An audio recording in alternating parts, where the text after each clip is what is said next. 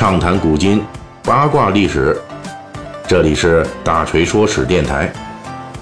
我们的其他专辑也欢迎您的关注。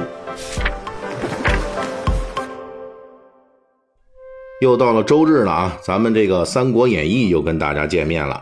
呃，这几期呢聊这个徐州割据的诸路军阀。那么上一期呢，咱们讲到吕布了。吕布呢是利用徐州内部的丹阳兵与刘备军火并的时机啊，取得了丹阳兵的内应支援，顺势夺占了徐州，并且导致刘备军好不容易建立的第一波诸侯势力遭到了重创。刘备被迫归降吕布，并且再度驻军小沛，成为吕布军帐下用来抵御兖州方向曹操攻击的炮灰。看起来呢，吕布行动迅速，下手果断。一举夺占了硬件设施不错的徐州，但是大锤也说了，吕布这一次啊算是栽了。他治下的徐州比之前的陶谦时代、刘备时代更加危急，可以说是甜蜜的毒药。这是怎么回事呢？本期的《三国演义》细节解密，我们为您继续讲述。咱们先来说说吕布控制徐州之后啊，他所面临的局势。徐州的西北方向，兖州的曹操与吕布结下了死仇，那迟早是要打上门来的。南面的袁术的目标呢是夺占徐州，因此呢，只要不是说是这个袁术啊做徐州之主，那谁在这个徐州呢？那这个都会跟袁术干上仗。吕布占了徐州之后啊，呃，曾经与袁术的这个草台联盟的前途也变得非常微妙了。至于北边的泰山诸将，那素来是桀骜不驯的，而且跟刘备、曹操的关系要比跟这个吕布亲近的多，都是需要警惕的。在以往的徐州局势中，通常都面临这三面的威胁。前两代的徐州掌控者一般都是靠其中一面联合其中一面，集中精力对付第三面。比如陶谦在世的时候，就是依靠袁术联合泰山诸将来对抗曹操。刘备掌权的时候呢，就是缓和曹操，联盟泰山诸将来对抗袁术。但是到了吕布这里呢，这三面都无法依靠了，因此其统治时期的徐州外部局势可以说是空前糟糕的。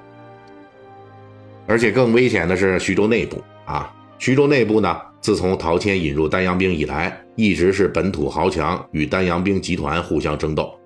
陶谦上台时依托丹阳兵压制住了本土豪强，到了刘备接盘的时候，改为依靠本土豪强限制丹阳兵。现在到了吕布这儿，因为丹阳兵作乱啊，吕布无可选择的与丹阳兵组成了一线，也就是说呢，他又要面临本土豪强的反抗了。而且咱们以前在介绍这吕布集团的时候，曾经反复说过，这个集团啊最大的特点就是。骨干绝大部分都是滨州的边境武人，没什么文化啊。比起这个陶谦那种士大夫出身呢，那多少呢？跟徐州本土豪强的这帮士人还是有一点香火情的。可以说，吕布集团从出身来说，天生跟徐州本土豪强陈登等人是有矛盾的。因此，我们看到，在吕布集团统治徐州期间，徐州本土豪强以陈登等人为首。发生了徐州在汉末以来最大规模的勾引外敌的行动，徐州本土豪强纷纷勾连曹操，并且从传递消息到协调行动，可以说把卧底吕布这项事业做的是非常兴旺。这种情况在之前陶谦和刘备控制徐州时期虽然也有发生，但是都是小打小闹，只能说是徐州本土豪强两面下注。但是自从吕布上台之后，陈登等徐州本土豪强可以说是全力以赴的来勾引外敌，大拆吕布台子。这一点在小说《三国演义》里边也有体现。小说描写陈登替吕布出使兖州啊，陈登就秘密的劝曹操说：“说吕布豺狼也，勇而无谋，轻于去救，宜早图之。”陈登的意思就是早点弄死吕布才好。曹操说：“我一向知道吕布的狼子野心。”不过要干他，需要你们父子的支援。陈登当场就许诺说：“只要曹操动手，他代表的徐州本土豪强届时是必然响应。”果然，事后曹操联合刘备攻打吕布，陈登等人是多次破坏吕布的军事计划。因此，当吕布坐上徐州之主这个位置的时候，其外部三面全部受敌啊哈。那有人问了，怎么没第四面啊？那是啊，第四面东边那是大海啊。那其内部的矛盾呢，彻底就激化了。徐州本土豪强是铁了心的拆他台子，所以吕布入徐州可以说是猛虎入陷阱了。那反观刘备这边呢，虽然刘备史无前例的从一个不起眼的客居武将一跃成为新生诸侯，当然了，他也史无前例的在继承徐州之后，以最快的速度丢掉了徐州。又从新生诸侯一跃成为了啊，继续当这个客将了，可以说是事业遭到了极大的损失打击啊。刚刚到手的这个四千丹阳兵呢，估计也是损失了很多。补给粮草断绝之后啊，这士卒吃人了，都开始士气也遭到了重创。但是徐州的冒险呢，仍旧可以说是刘备整个军阀事业的重要成功。因为这是刘备第一次成为诸侯，哪怕是只有几个月的时间，对于一个军事集团来说，这都是重大的希望。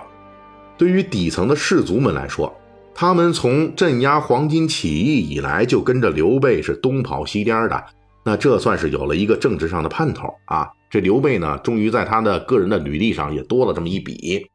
而对于刘备来说，有了军阀这个资格，他就有了理论上与其他的诸侯平起平坐的地位。这意味着以后还有无限的政治可能，他不再是别人的打手，他也可以成为别人的头领。从实惠的角度来说，虽然刘备自己是人马损失惨重，但是并非无所得。无论是丹阳兵还是徐州本土势力，多少都有一部分残留在了这个刘备帐下。而且糜竺、孙乾等人的加入，也让刘备军事集团的核心结构，正是在这个时期得到了巩固。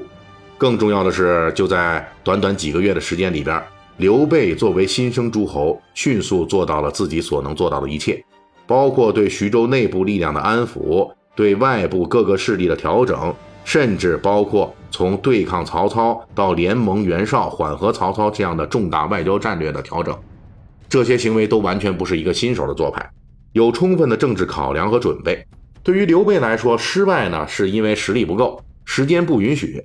但是呢，其卓越的这种政治手腕和敏锐的政治嗅觉，甚至于对整个局势的预判与把握，那都是非常出色的。虽然这一次模拟考试呢，因为这邻座的学渣啊突然的发难，把这刘备给挤出考场了，但是呢，刘备同学的考试成绩呢还是相当不错的。从这个意义上来说，刘备的这次模拟考试，为他日后真正割据一方提供了最宝贵的。政治实践经验。本期大锤就跟您聊到这儿，喜欢听您可以给我打个赏。